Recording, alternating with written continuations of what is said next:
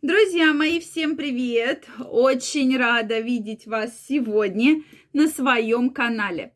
С вами Ольга Придухина.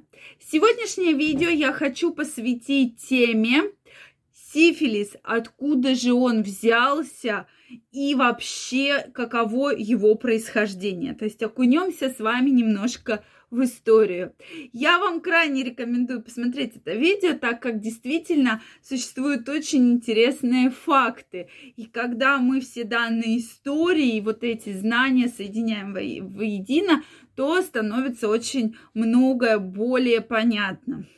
Поэтому смотрите это видео, обязательно делитесь вашим мнением, в комментариях задавайте интересующие вас вопросы, и в следующих видео я обязательно на них отвечу. Ну что, друзья мои, если вы еще не подписаны на мой канал, я вас приглашаю подписываться. Делитесь вашим мнением. И мы с вами обязательно будем чаще видеться. Я буду отвечать на самые интересные вопросы. Ну что, друзья мои, начнем с того, что действительно сифилис это такое считалось ранее одной из самых позорных из самых позорных венерических заболеваний.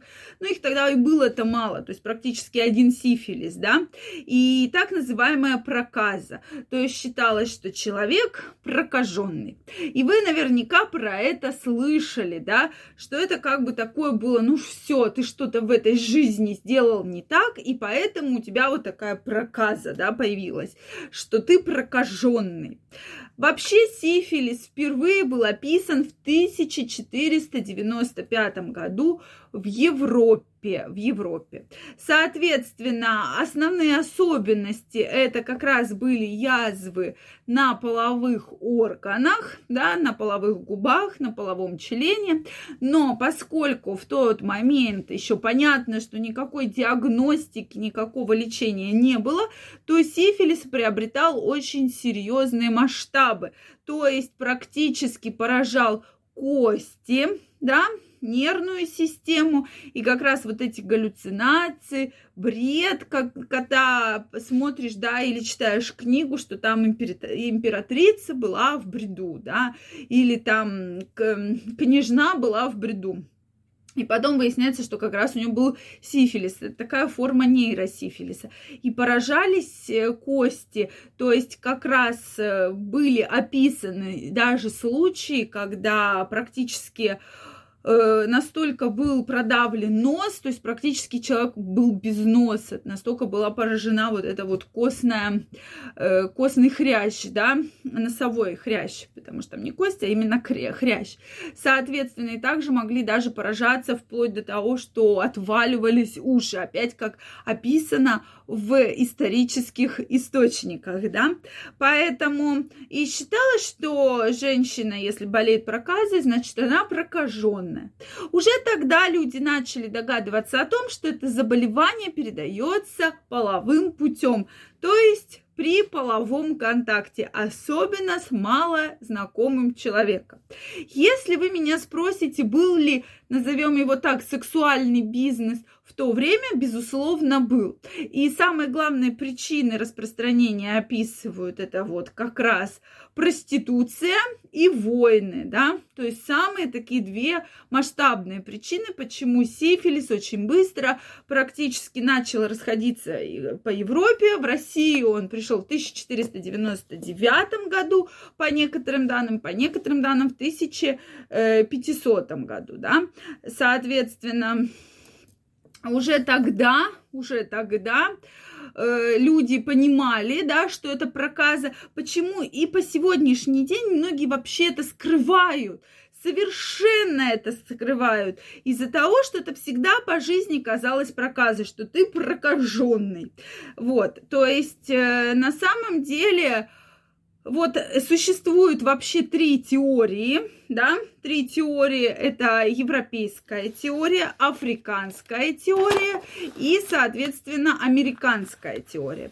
Сейчас весь мир более э, придерживается американской теории, да, но что в европейской это распространялось от солдат по Европе, африканская гипотеза, соответственно, из Африки от рабов и от э, морских э, солдат, то есть э, от моряков, прошу прощения, и американская теория, наиболее распространенная, что впервые сифилис был привезен из Южной Америки именно солдатами, да, и далее уже начал активно распространяться, да, по, практически по всему миру. И, конечно же, друзья мои, э, вспышки самые большие сифилиса это как раз были в военное время, да, без этого, к сожалению, было никуда, и вот настолько быстро распространялся. Считалось вообще, что, как я уже сказала, что данная болезнь это проказа и дана человеку за грехи. И поэтому э, уже императоры начали активно, когда понимали, что это так распространяется, соответственно, всю знать, они активно проверяли медицинские работники, да, на тот момент, э, на наличие на половых э, органов язв и так далее, нормального состояния. И если человек все-таки болеет болел сифилисом, даже до приготовления еды, даже до еды его вообще не допускали в царских э, домах. Да? Соответственно, Первый Иван Грозный начал уже про это вообще э, понимать, да, эту проблему. И как раз вот он дал такой приказ, что все, всех от меня, да, прокаженных всех убираем. Петр Первый первый, кто вообще он у нас такой был реформатором, да, если вы помните по истории. И вот как раз он первый активно начал закрывать любые дома с проституцией, да, то есть он сдал указ, что все эти вот дома э, все закрыть.